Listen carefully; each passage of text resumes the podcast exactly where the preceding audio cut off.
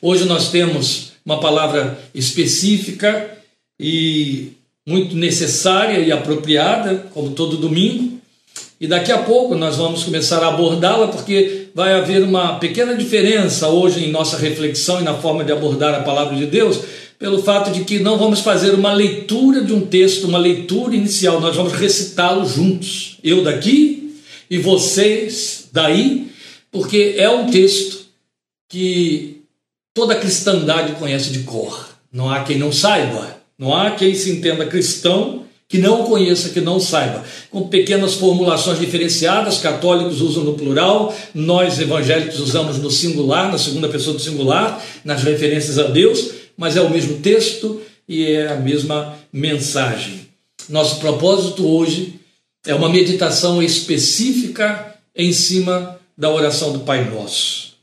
É por demais importante nos determos nesses poucos minutos que temos, e eu digo poucos com bastante propriedade, porque afinal de contas, um texto com uma riqueza desse tamanho e que marca de forma padronizada a confissão cristã no mundo para ser usado e trabalhado e pensado em tão curtos minutos é, é quase um desperdício, mas na verdade nós temos de respeitar esses limites e procurar ser o mais objetivo possível, possível e é o meu propósito. O nosso propósito específico hoje, ao pensarmos no Pai Nosso, é considerarmos o Pai Nosso como uma escada. Nós vamos pensar na oração do Pai Nosso, que tem outros nomes, não é? Os católicos chamam de Padre Nosso, a grande maioria dos evangélicos de a oração do Senhor, e eu penso particularmente que a oração do Senhor, na verdade, é João capítulo 17, e aí um bom número de outros chamam de oração dominical, onde eu não concordo, me perdoem colocar desse jeito, porque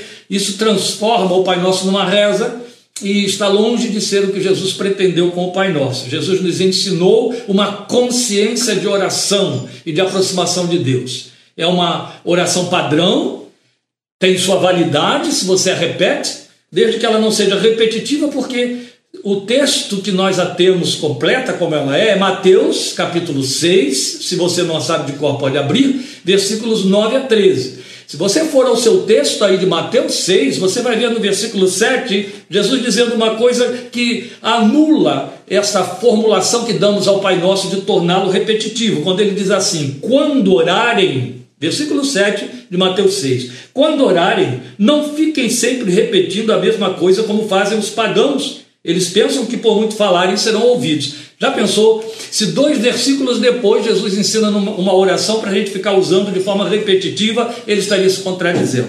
Nós sabemos que essa não é proposta. Mas porque existe a oração do Pai Nosso. Ora, nós sabemos bem, está registrado em Lucas e também aqui em Mateus, em Lucas com um pouco mais de ênfase, embora o texto padrão, o texto da oração mais completa, seja o que está registrado aqui em Mateus capítulo 6, Jesus ensinou esta oração porque eles pediram, os discípulos, exatamente isso.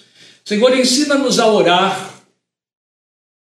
E eles queriam, não uma fórmula, mas eles queriam saber como é que um homem fala de fato com Deus. Ora, eram judeus perguntando a um rabi como que se podia falar com Deus em oração. Aqui já temos um ponto a levantar em cima desta súplica deles. Os judeus não sabiam orar, ou você tem no meio da Bíblia, um saltério, 150 salmos, que você tanto pode entender como uma, a inologia do Israel antigo, como sendo também o seu é, almanaque de orações. Então, se existia um povo que sabia orar, eram os judeus. Os judeus nos dias de Jesus e antes. Então, qual a razão para os discípulos dizerem ensina-nos a orar? Ah, eu acho que a razão estava no fato de que eles viam o Filho de Deus orar de uma forma incomum e com investimento de um tempo também incomum, e eles queriam orar daquele jeito. E aí Jesus nos traz a oração que passamos a chamar de Pai Nosso, e que algumas pessoas pensaram então que era uma fórmula para ser decorada e repetida. Opa, vamos lembrar o versículo 7, não usem de repetições. Então não é isso. Se não é isso, há o espírito da oração, o espírito do Pai Nosso. O que o Senhor veio ensinar, na verdade, é a maneira como nos aproximamos de Deus. E na meditação de hoje eu dei esse título: a escada do Pai Nosso. Vou explicar por quê. Porque é, eu descobri aí numa das minhas leituras, na leitura de Spurgeon, um pregador inglês, homem de Deus, avivalista do século XIX, poderosamente usado por Deus em num grande avivamento na Inglaterra, e Spurgeon, é, que era inclusive considerado, foi chamado de o príncipe dos pregadores, pregou e escreveu centenas e centenas e centenas de sermões, só livros com seus sermões, ele publicou 135. Daí a validade do título merecidamente príncipe dos pregadores. Spurgeon diz que ao ir preparar uma palestra para um grupo de jovens, ele encontrou um livro cujo título ele não cita e cujo autor ele não cita, que tinha um esboço feito em cima da oração do Pai Nosso. Aí ele diz que quando ele viu aquele esboço, ele ficou é, é, impactado com o esboço que ele leu, comovido, e as palavras que ele usou foi com a emoção de quem contempla uma joia perfeita. E aí ele mostra o esboço. Ele não faz mais do que isso, ele apenas cita o esboço dessa oração, dessa interpretação do Pai Nosso feita por esse autor incógnito, e não vai além, ele não prega em cima daquele esboço, não faz nada disso. Mas quando eu li o esboço que ele pôs lá, se ele, da envergadura que tinha, ficou impactado, como ele disse, como quem contempla uma joia preciosa, imagine o que eu senti. Quando eu li isso, eu fiquei tão impactado com aquela distribuição, aquela visão que aquele autor, esse autor desconhecido, teve em cima do Pai Nosso, que eu disse: eu tenho de compartilhar isso, pregar em cima disso e compartilhar isso para outras pessoas. É o que estou me propondo a fazer hoje aqui nesta tarde e eu desejo muito que você possa acompanhar bem. E só que na minha meditação, na maneira de trabalhar isso aqui, é evidente que eu saí das ideias originais daquele autor para poder cumprir o que eu desejava, eu resolvi dar esse título, A Escada do Pai Nosso. Por quê? Porque o Spurgeon, quando leu lá, ele, ele disse assim: Eu entendi naquele esboço que o autor estava nos mostrando Jesus nos levando a descer uma escada degrau por degrau, a partir do primeiro degrau, ele considera o primeiro, é, o primeiro degrau que nos posiciona como filhos, filhos de Deus, até chegar ao último. E aí, ao avaliar o texto do Pai Nosso, em cima dessa informação, eu entendi duas coisas muito importantes. Eu entendo que importantes. A primeira, o Pai Nosso realmente nos, se, se nos mostra como sendo uma escada e com sete degraus. Por que, que isso é importante? Porque foi Jesus quem fez essa distribuição. Foi Jesus mesmo, ao estabelecer o modelo da oração, quem fez essa divisão de sete partes, sete degraus, como eu estou chamando. E é importante porque o número sete, ele é quase místico pelo fato de que ele está sempre padronizado na Bíblia quando ele tem referência a Deus, as coisas idealizadas por Deus, aquilo que diz respeito ao Espírito de Deus, quando é projetado por Deus. O número 7 está lá sempre presente. O livro de Apocalipse trabalha amplamente com isso aí. E o número 7 aqui tem este, este significado porque esta é uma produção do próprio Senhor Jesus. Então é muito interessante. Então, aquele autor original citado por Charles Spurgeon ele definiu através da oração do Senhor as características daquele que ora. E, no meu entender, foi isso exatamente o que Jesus quis mostrar. Ele quis nos colocar diante do, do Deus eterno como aquele que ora. A, a súplica foi essa: ensina-nos a orar.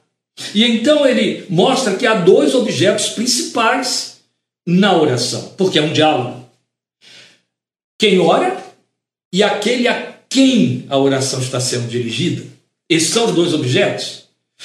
E quem ora é onde surge a beleza do pensamento desse, desse irmão nosso, lá do século XIX, que nós desconhecemos, pelo fato de que ele destaca, então, ele mostra, ele chama os holofotes para da nossa atenção para o fato de que Jesus está enfatizando as características daquele que ora. Não é as características daquele a quem se ora, mas elas surgem de forma inevitável, uma em decorrência da outra. E aí, trabalhei em cima disso, orei em cima disso, meu coração se encheu com essa palavra eu não poderia deixar de passar para você. Só que a outra coisa, eu falei do número 7, os sete degraus, a outra coisa é que, ainda que Spurgeon tenha entendido no que leu lá daquele autor, que a escada era uma escada descendente, quer dizer, você começa do primeiro degrau, ele chama de primeiro degrau, e vai até o sétimo, eu entendi que ela é o inverso. Ela é uma escada ascendente. Você começa no alto de fato, mas nós vamos invertê-la. Nós vamos começar considerando que o degrau mais baixo é o primeiro e o degrau mais baixo é de baixo para cima, de fato. Não é, não é uma redundância. Eu estou forçando o, o sentido para que você perceba bem. Então, nós vamos acompanhando o pensamento do Senhor Jesus na oração do Pai Nosso nessa posição inversa, de baixo para cima. Então, desde o primeiro degrau, o do resto do chão, até o sétimo degrau. Numa visão geral, a gente percebe que o Senhor Jesus nos posiciona nesse degrau mais elevado. E você vai entender daqui a pouquinho por que é assim. Por que Ele, como o Senhor e como Deus, nos posiciona no degrau mais elevado. Mas aí, uma vez que Ele nos posiciona no degrau mais elevado, que eu estou chamando de sétimo degrau, e que Spurgeon chamou de primeiro degrau, ele nos leva a ir descendo a escada, conforme nós vamos orando. De maneira que, a um só tempo, isso é importante, nós nos apercebemos da posição que ocupamos e daquelas que nos constituem. Se eu pudesse, eu pedia a você para decorar essa fraseologia, porque ela norteia o nosso pensamento aqui, meus queridos. E o que eu estou dizendo é justamente isso. Jesus nos posiciona nessa, nesse movimento descendente pela escada, de forma que a um só tempo você se apercebe da posição que ocupa, a posição em que Deus lhe coloca, e aquelas que lhe constituem. De maneira que quem ora sabe onde está, mas também sabe quem é. Quem ele que ora é. Ela que ora é e como de fato somos diante de Deus. De forma que a posição mais elevada não anula as anteriores. E meus queridos, me permitam me deter só um minutinho considerando isso aqui com vocês. Se há uma área em que a gente falha muito na nossa confissão cristã, é o fato de que quando nos sentimos abençoados, nos vemos abençoados, nos descansamos nas promessas de Deus, na bem-aventurança que a graça nos traz, pela boa nova que nos afirma que fomos lavados, remidos no sangue de Jesus, resgatados para uma vida eterna com Ele, a consciência de sermos salvos às vezes se torna um status quo e parece que apaga a nossa consciência de pecadores, como se nunca mais pecássemos, ou como se não fôssemos pecadores e nem tendentes a pecar. A oração do Pai Nosso impede que a gente fique aí, nisso. Sempre que você pensa em orar segundo o padrão que Jesus ensinou, há uma palavra que ele põe na sua boca e na minha boca: perdoa os nossos pecados, como nós também perdoamos os que nos devem. Para que eu e você não esqueçamos nunca que somos pecadores. E na oração do Pai Nosso, Jesus nos expõe em duas categorias como pecadores. Nós vamos ver isso. Como esta é a oração conhecida de cor, como eu disse no início, por todo bom cristão de qualquer denominação, de católicos a toda a ordem de protestantes, eu convido você a repassá-la comigo agora. E aí sim, isso se constitui na nossa leitura do texto. Se você, por alguma razão, não a sabe de cor, não há nenhum problema nisso, abra aí a sua Bíblia em Mateus, capítulo 6, no versículo 9, que você a tem inteira, dos versículos 9 a 13. Mas se você a sabe de cor, ore agora comigo. Pai nosso que estás nos céus, santificado seja o teu nome. Venha o teu reino Seja feita a tua vontade, assim na terra como no céu. O pão nosso de cada dia, dá-nos hoje. E perdoa as nossas dívidas, assim como nós perdoamos aos nossos devedores. e não nos deixes cair em tentação, mas livra-nos do mal, porque teu é o reino, o poder e a glória para sempre. Amém. Assim oramos. Me acompanhe. Como filho que tem acesso ao Pai, como súdito dentro desse filho com acesso ao Rei, como servo que constitui esse súdito com acesso ao Senhor, como mendigo que esse servo é diante do seu provedor, então ele desprovido daí mendigo. Como pecador penitente que está nesse mendigo diante de seu redentor. E como o pecador fraco e perecível, decaído diante do seu auxiliador. E por último, que no nosso caso é a primeira posição, como a criatura esvaziada de tudo, que se apequena diante do imenso poder do Deus Criador, destituída da glória dele, a qual ela contempla ao longe. Dê um espaço para o imaginário da sua fé. E pense comigo nessa escala. Eu estava tão desejoso de passar isso para vocês hoje que criamos, tivemos um trabalho aqui todo especial, foi ajudado pela minha família, para estabelecer esse formato, a fim de que eu pudesse gesticular, para forçar o seu imaginário na fé a acompanhar isso aí. Olha, aqui está o primeiro degrau. A criatura esvaziada de tudo, que se apequena diante do imenso poder do Deus Criador e nem sabe o que a espera nos degraus seguintes que ela terá de galgar, até chegar ao último que ela também ainda não conhece, não sabe qual é esse último, que número ele tem. Mas a verdade é que essa criatura, que um dia era a única posição que nós tínhamos, essa criatura está no resto do chão, ela está lá embaixo, no primeiro degrau. E ela olha para cima e ela não consegue ver, porque há umas nuvens que encobrem até onde a escada vai. E porque ela olha para cima e vê que a estrada é muito grande, tem muitos degraus, isso intensifica a sua pequenez. E ao mesmo tempo estende, dilata a sua visão da grandeza de Deus, inatingível, inacessível. É o que ela sente e o que ela pensa. Ela está aqui, ó, no resto do chão. Ela está lá embaixo. Ou, oh, meus queridos, como é importante a gente pensar nisso.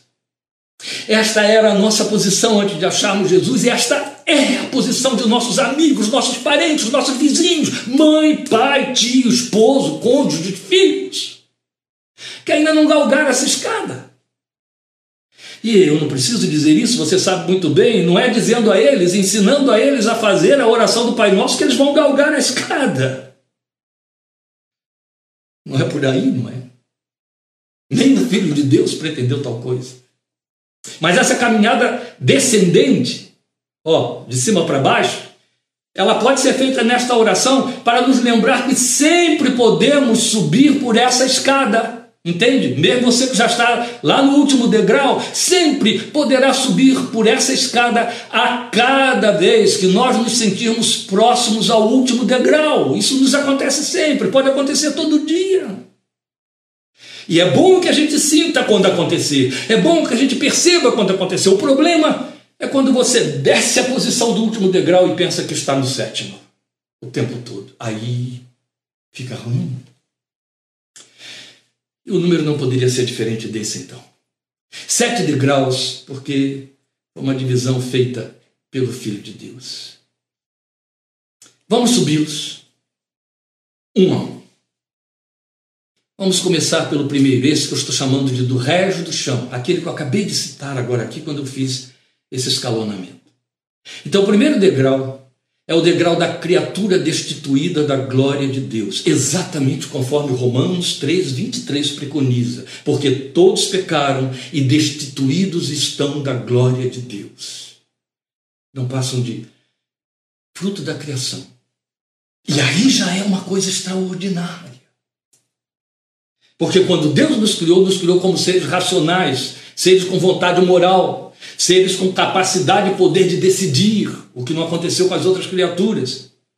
E o simples fato de eu e você termos sido chamados à existência é o maior fenômeno de que podemos pensar. A maior, a mais extraordinária bênção da existência é eu e você vivermos, termos sido chamados à vida, termos sido introduzidos na história, colocados nela pela vontade do Deus eterno que criou todas as coisas e nos incluiu nessa criação e nos criou e à luz de Efésios 2:10 fomos criados como uma manufatura de Deus, pensados individualmente. Somos tão indivíduos que não dá para pensar em nós de forma coletiva. Não estou dizendo que é, é, há pessoas melhores ou piores e que somos diferentes de todos. Não, não, não. Estamos falando de uma característica, de uma individualidade que só fala da diversidade rica da sabedoria e soberania de Deus. Mas o fato é que, voltemos a este ponto, no primeiro degrau nós somos apenas isso.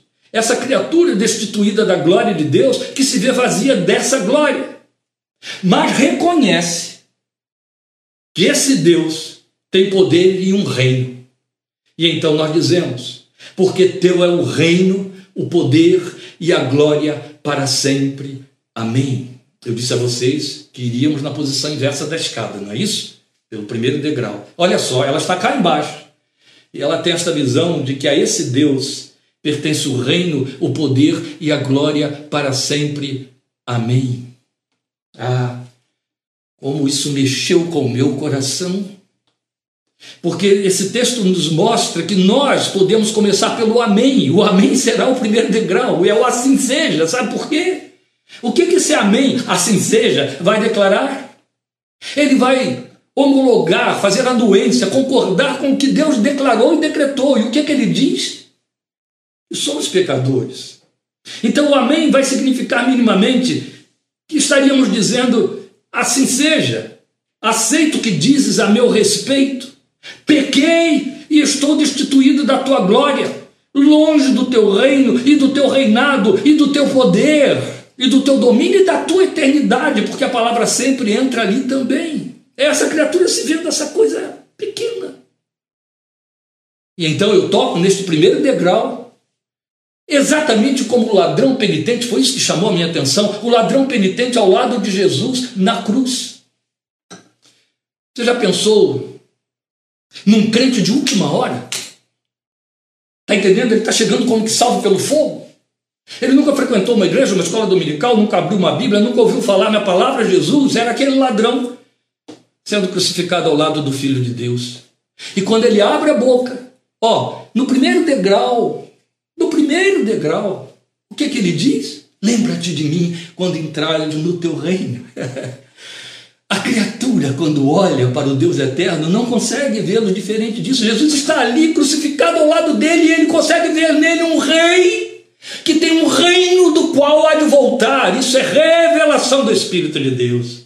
Exatamente aquele que nos convence dos nossos pecados e nos leva a encontrar o Senhor. É lindo isso. A criatura tem uma visão de reino. Imagine nós que já nos entendemos filhos, crentes em Cristo Jesus. Como deveria ser a nossa sensibilidade quanto à questão do reino que Jesus disse já está entre vós? Não é verdade? Coisa que aquele ladrão fez, aquele ladrão penitente, foi reconhecer que Jesus tinha um reino. E era senhor desse reino. E ele pede que nesse reino Jesus se lembre dele que ali morria. Assim começamos nós. Porque teu é o reino. A criatura diz isso. Em seguida, nós podemos galgar o segundo degrau. Nele se encontra o pecador frágil diante de seus pecados e tentações. É o pecador decaído. Aqui nós começamos a nos ver aos olhos de Deus como pecadores frágeis, sob tentações, sem poder pessoal algum, altamente perecíveis e fracos, que suplicam: não nos deixes cair em tentação, mas livra-nos do mal. É o assumir a não autossuficiência, a incapacidade, a incapacidade de santificar a si mesmo, a incapacidade de livrar-se das tentações e do mal por si mesmo. É a confissão de quanto eu preciso do teu socorro, Deus, porque eu não passo disso, tendente a cair o tempo todo. Então, não me deixe cair em tentação. mas livra-nos do mal, porque se eu for tentado eu não suporto, porque se eu for tentado eu caio. E livra-me do mal, porque eu sou pequeno diante dele. Eu preciso do teu socorro, do teu auxílio. Eu sou decaído. Eu não tenho poderes inerentes. Ah, já superamos isso há muito tempo. Deus tenha misericórdia de quem permitir um pensamento dessa ordem. Continuamos assim. Podemos, e de fato, como cristãos, não somos mais pecadores decaídos, mas decadentes. Não mais decaídos porque a glória já ocupou o lugar, a graça já nos trouxe perdão, somos pecadores perdoados, mas tendentes a cair. Frágeis diante da menor tentação. E olha que são três poderosíssimos agentes: a carne, o mundo e o diabo. Não é verdade? E a verdade é que, quando eu me dou conta de quanto eu sou fraco, oh, eu tenho que cantar como nos salmos hinos: com tua mão, segura bem a minha, pois eu tão frágil sou a Salvador. É verdade. É isso que Jesus está nos ensinando. No segundo degrau, eu começo a me ver aos olhos de Deus como pecador. É um começo muito bom. Porque significa não apenas se ver como pecador, mas como aquele que necessita do poder de Deus para sair dessa condição. Ele sabe que ele não tem uma solução mágica, entende? Ele não pode se resolver. O mal maior do homem neste mundo, e daí a dificuldade que muitas pessoas têm de entender a mensagem da graça, é que o homem acha que pode salvar a si mesmo.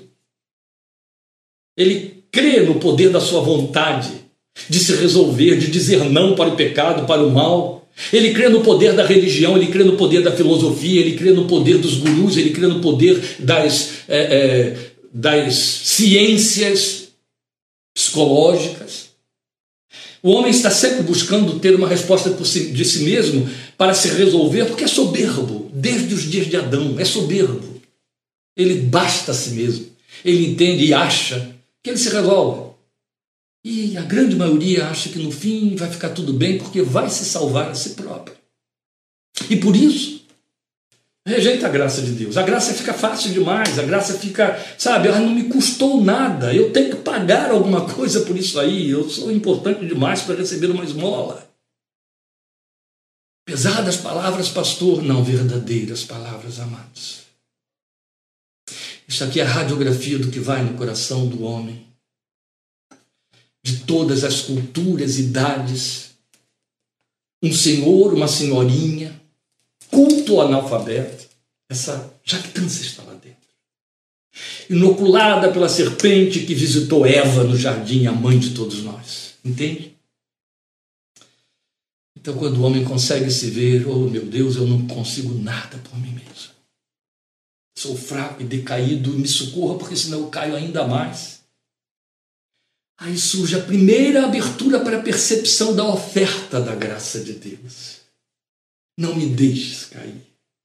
Faça alguma coisa. Agora nós podemos ascender ao terceiro degrau, que é o degrau do pecador arrependido e penitente, porque ele confessa. Perdoa nossas dívidas, assim como perdoamos os nossos devedores. Que bonito isso, sabe por quê? Jesus está pondo em nossa boca uma palavra de confissão onde a gente encara o pecado como dívida contraída contra a santidade de Deus. Perdoa as nossas dívidas, assim como perdoamos os nossos devedores. À primeira vista parece que lá no segundo degrau ficou a ideia do pecado, e aqui é dívida. Não, Jesus apenas dilatou mais o conceito quando ele transformou o pecado em dívida contraída contra a santidade de Deus, e a gente tem de pedir perdão, porque este é outro ponto. Não há nada, está escrito nos Salmos, está escrito em toda a revelação da palavra de Deus. Não há nada que eu possa oferecer em resgate da minha culpa contraída contra a santidade de Deus, a não ser o sangue de Jesus, o seu sacrifício substitutivo no meu lugar, como Cordeiro de Deus que tira o pecado do mundo. Aleluia. Deus se encarregou de fazer isso. Entende? Uma vez o salmista fez essa pergunta: Que darei eu ao Senhor? Outra vez ele perguntou também: O Senhor vai se satisfazer com animais, o sangue de animais do campo? Porque ele entendia uma coisa: para atender, satisfazer a necessidade e a justiça de um Deus cujo tamanho é o tamanho do nosso Deus, tinha de haver um sacrifício do tamanho de Deus. Por isso, Jesus, o Deus encarnado, se ofereceu como esse sacrifício. E Deus aspirou o sacrifício, aceitou o sacrifício do seu filho, especialmente quando ele disse lá do alto da cruz, a quinta palavra: Pai, perdoa-os, porque não sabem o que fazem. A segunda palavra, perdão. E o Pai perdoou. Esse degrau é decisivo, esse terceiro degrau. Ou eu me reconheço pecador, confesso e busco perdão para avançar e me igualo a todos os outros como tão pecadores quanto eu. Vale você se colocar aí como Paulo, sou o principal dos pecadores, mas você jamais pode entender que outros são mais pecadores do que você. É isso que Jesus ensina aqui. Sou tão pecador quanto todos os outros que são tão pecadores quanto eu. Ou eu não avanço mais. E aí só me resta descer ao chão para começar tudo de novo. Porque este degrau, ele tem uma condicional. Confissão, reconhecimento pessoal de pecado e compromisso de conceder perdão na mesma medida em que busco ser perdoado. Não vamos confundir. Eu não posso é, conceder perdão na mesma medida em que sou perdoado, porque só Deus tem esse poder, mesmo porque o tamanho da minha dívida contraída contra Deus, Jesus já ilustrou isso numa parábola, equivale a 100 dinheiros.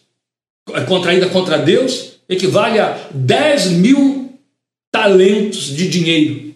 E a do outro, que me deve, não passa de 100 dinheiros, 100 denários. Entende? Jesus já fez essa relação para mostrar como é uma dívida que não podemos pagar por nós mesmos e, e ao mesmo tempo que ele esvaziou o valor, o tamanho e o peso da dívida do outro que a gente supervaloriza, não é? Mas vamos aqui a esse ponto. Eu disse que este é o degrau decisivo, é o degrau do reconhecimento, é o degrau da confissão. Sem ele eu desço, eu não avanço, não continuo subindo. Porque aqui eu faço confissão, reconheço meu pecado pessoal e eu assumo o compromisso de conceder perdão na mesma medida em que eu busco ser perdoado. Mas vale lembrar que podemos e até devemos voltar ao terceiro degrau, este, sempre que for necessário.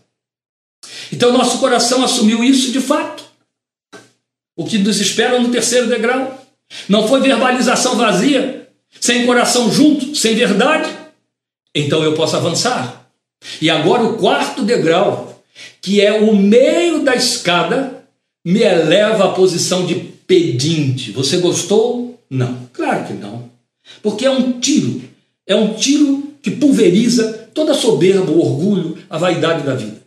Você imagina esses homens ilustres aplaudidos pelo mundo, os ícones da arte, os ícones do, do, das artes cênicas, da literatura, da filosofia, da medicina, da ciência. Você entender diante de Deus tão vazio, tão sem nada, que é equiparado a um pedinte, a um mendigo de rua. Pois é isso que está aí dentro do pecador, que somos eu e você. É isso que nos aguarda no quarto degrau que eu chamei de meio da escada, que nos eleva, eu não estou fazendo trocadilho, nos eleva, porque estamos subindo o degrau, à posição de pedinte, ao reconhecimento de um estado de penúria, de mendicância, em que nós reconhecemos que não podemos, não somos e nem a nossa força pode prover a nós mesmos. Mas Ele é a única fonte do meu pão, do que pode me prover a vida e ainda alimentar a alma. Então eu peço o pão nosso de cada dia, dá-nos hoje. E esta forma de pedir, dá-nos hoje, hoje. No original é bonito, você ouve Jesus dizer, é, Telano Rayon, dá-nos para este dia. Tem mais ênfase. Entende? O pão de, o pão de hoje dá-nos para este dia. Aonde isso nos leva? O que nos faz lembrar historicamente da revelação da palavra de Deus? O maná. Lembra do maná? O maná só servia para cada dia. Todo mundo recebia uma ordem: não colha e guarde para amanhã. Quando tentaram, alguns descobriram no dia seguinte que estava podre. O maná tinha que ser colhido cada dia e comido cada dia. Opa, isso nos leva para onde de novo? Vamos lembrar, há poucos dias consideramos isso aqui. Não só de pão viverá o homem, mas de toda a palavra que procede da boca de Deus. Vamos dilatar no pensamento de Jesus o significado desta oração. O pão nosso de cada dia, quer dizer, aquele que tu já proveste para hoje, dá-me hoje. Isso fala de dependência divina, diária. Isso fala de nossa insuficiência contínua. Eu nunca serei capaz. Mas como é que ele ouve essa súplica? Ele vê que nossa alma precisa do pão do céu. Jesus, que disse isso. Eu sou o pão vivo que desceu do céu. Fazendo uma analogia com o maná lá do deserto dos dias de Israel. Ô oh, pastor, mas então essa oração é toda espiritualizada, eu não posso pedir o pão de que eu preciso para pôr a minha roupa, para conseguir o meu emprego, tudo está embutido aí.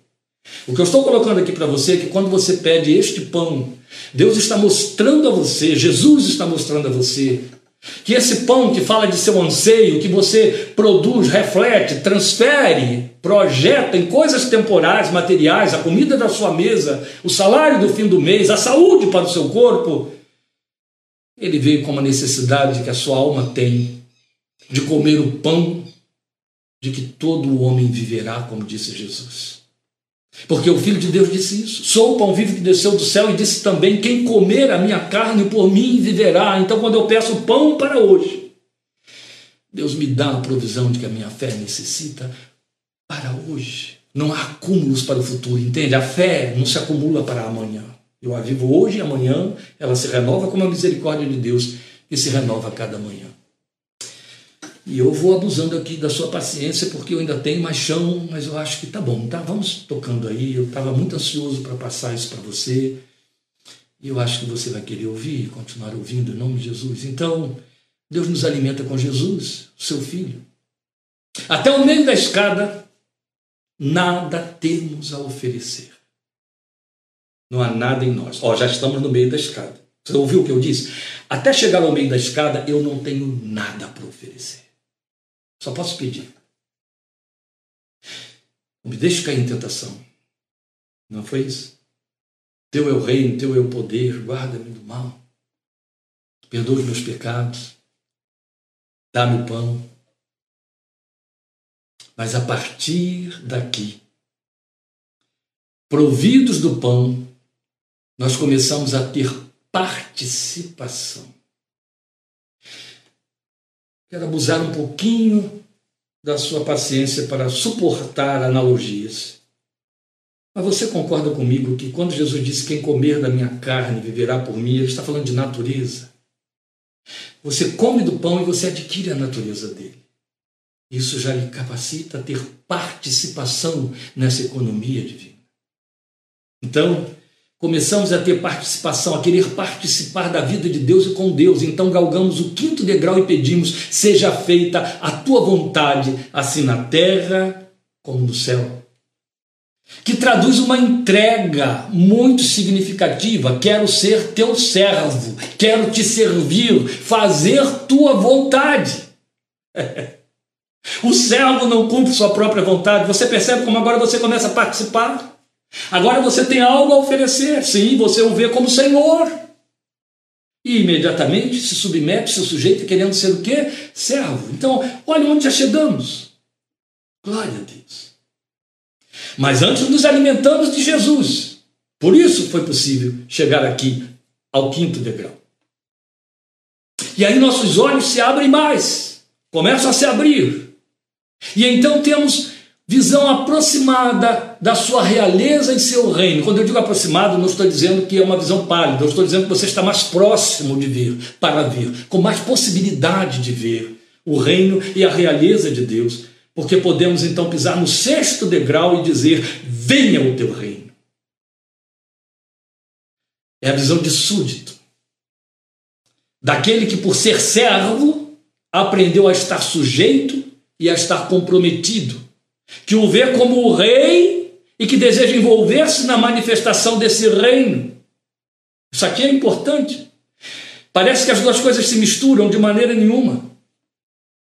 Não será que rainha Spurgeon, quando pensou isso aí, que ele trabalhou essa questão aí do súdito, do servo, em que rainha ele pensou, a que rainha se referiu, porque estamos falando aí do meados do século XIX, mas ele diz assim: é fácil para nós, para os ingleses era, e ainda deve ser hoje, entender essa diferença entre ser servo e súdito.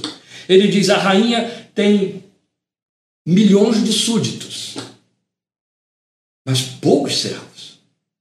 Dentre esses milhões de súditos, poucos são servos, poucos são os que servem a rainha, poucos são os que trabalham no palácio. Para eles é fácil entender, mas agora você já entende também. Você é servo porque serve.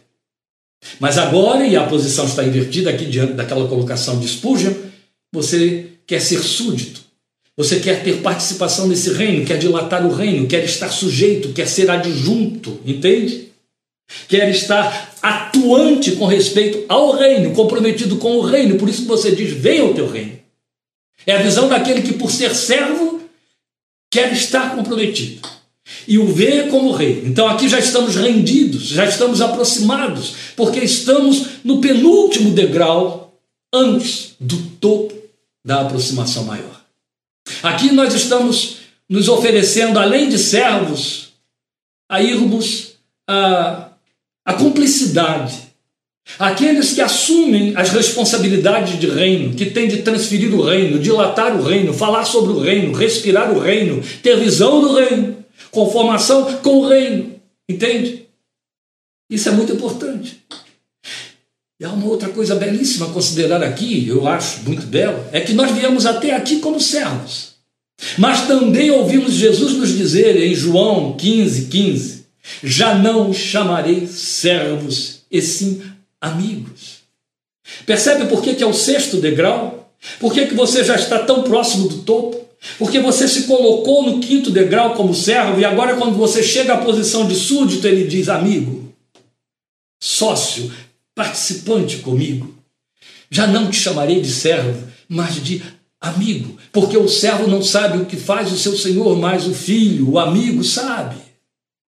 O servo não fica para sempre em casa, o filho fica. E aqui entramos como súdito que tem essa participação, que conhece os segredos. E aí vale lembrar o Salmo 25, 14.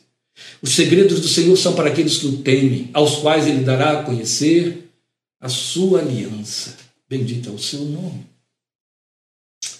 E aí tudo começa a mudar muito. De fato, amigos de Jesus, porque por conta dele, que é o pão de Deus, do qual já nos alimentamos, nós adquirimos participação na sua natureza. Podemos adentrar ao palácio. Percebe a diferença entre servo e súdito? O súdito pode ser um cortesão. Então Deus nos alça ao sétimo e mais elevado degrau, porque nos constitui filhos. Então podem com liberdade invocá-lo como Pai, dizendo: Pai nosso você prestou atenção numa colocação que acabei de fazer? Então Deus, foi o que eu disse, nos alça ao sétimo e mais elevado degrau. Creio que você veio muito atentamente acompanhando essa escalada. Eu disse que até o terceiro degrau, até o quarto degrau, mãe, eu não tenho nada a oferecer. Eu só peço. Mas eu vou subindo. Sou eu que estou subindo. Quando eu chego no quinto degrau, aí eu começo a oferecer alguma coisa, porque já comi o pão no quarto degrau. Aí eu começo a oferecer servo, depois súdito. E agora vou me oferecer como filho. Opa, fora. Está errado. Esta posição, você não tem poder e capacidade de assumir. Você pode até desejá-lo. Mas ou Deus a faz, ou isso nunca vai acontecer. É dele que vem. Procede dele. É o degrau do filho. E quando nele chega, sabe que tem em Deus seu Pai celeste. Tudo mais está embutido ali. Ele é o rei, ele é o senhor, ele é o provedor, ele é o resgatador, mas como pai. Você entende disso. Se você é um pai de família, se você é uma mãe de família, você entende disso. Você sabe que o pai, com respeito ao filho, ele é o senhor da casa, ele é o controlador de todas as coisas, é o administrador, ele é o rei. Mas ele é o provedor. Ele é aquele que corrige, que perdoa, que muda tudo, né? Muito interessante. Eu quero chamar a sua atenção para esse fato, porque a Bíblia diz isso, em João 1,12. Lembramos isso alguns dias atrás. Mas a todos quantos receberam, deu-lhes Deus o poder de serem chamados ou feitos filhos de Deus. É só Deus que nos constitui filhos. Só Ele tem esse poder de pôr em nós o Espírito do seu Filho e nos dar esse lugar de filhos que Israel nunca conseguiu alcançar na sua confissão, na sua experiência religiosa. Israel, quando, quando se, via, se via como filho de Deus, quando se via como Deus como Pai, pensava em termos de nação, coletividade. O Evangelho nos fala dessa filiação em caráter de individualidade. É o Pai meu, meu Pai. É belo. A Bíblia diz que esse espírito de filho em Jesus está habitando em você, e sabe, é belíssimo. Quando você o ouve em Marcos, as nossas versões colocam estas palavras, Jesus em oração dizendo: Abba, o Pai da intimidade. Mas talvez você não tenha nas versões em português, no original ele usa o, o, o, o possessivo de uma forma muito bela. Pai, meu Pai, Abi, Abi, Recoltovel, tão bonito, né? Pai, meu Pai, o todo te é possível, meu Pai. Aí Paulo vai nos dizer em Romanos, em Gálatas, que esse espírito de filho que olha para Deus e o invoca com possessividade está em você, está dentro de mim. Foi Deus quem o pôs aí, nos levando a esta posição do filho por excelência que é Cristo Jesus, nos fazendo coerdeiros com o Filho de Deus. E esse filho, no sétimo degrau, sabe que tem um pai em Deus e esse pai é pai celeste, é pai que está nos céus. E por pai que está nos céus não significa em hipótese alguma pai afastado, pai distante. Não, tanto que pode ser invocado. Pois pode ouvir, e o filho pode pedir coisas muito intimistas, o meu pão de cada dia. Isso faz toda a diferença. Só o filho que está dentro de casa pede o pão de cada dia ao pai, não é verdade? Isso faz parte da nossa experiência humana. Jesus se serviu dessas figuras cotidianas. E então esse filho, que fala com esse pai que está nos céus, mas não está distante, o invoca: Meu Abba, Pai. O adora: Meu Abba, Pai. Porque invocá-lo como Pai é uma forma de adorá-lo. Jesus disse isso. O Pai busca adoradores, o Pai busca adoradores. Você só pode adorar a Deus Adoradores que o adoram em espírito e em verdade, na condição de filho. Você só pode adorar a Deus na condição de filho. Então o filho adora, meu Abba, Pai. E o anseia, meu Abba, Pai que está nos céus, onde eu espero chegar, onde eu poderei chegar. E o filho então entende que quando se aproxima desse Deus, Pai, em oração, Desloca-se dos baixinhos da vida, da terra, e adentra a atmosfera do céu, ascende, se eleva, se achega e é recebido. Estou terminando, eu sei que avancei muito, mas eu não posso deixar de compartilhar isso com você.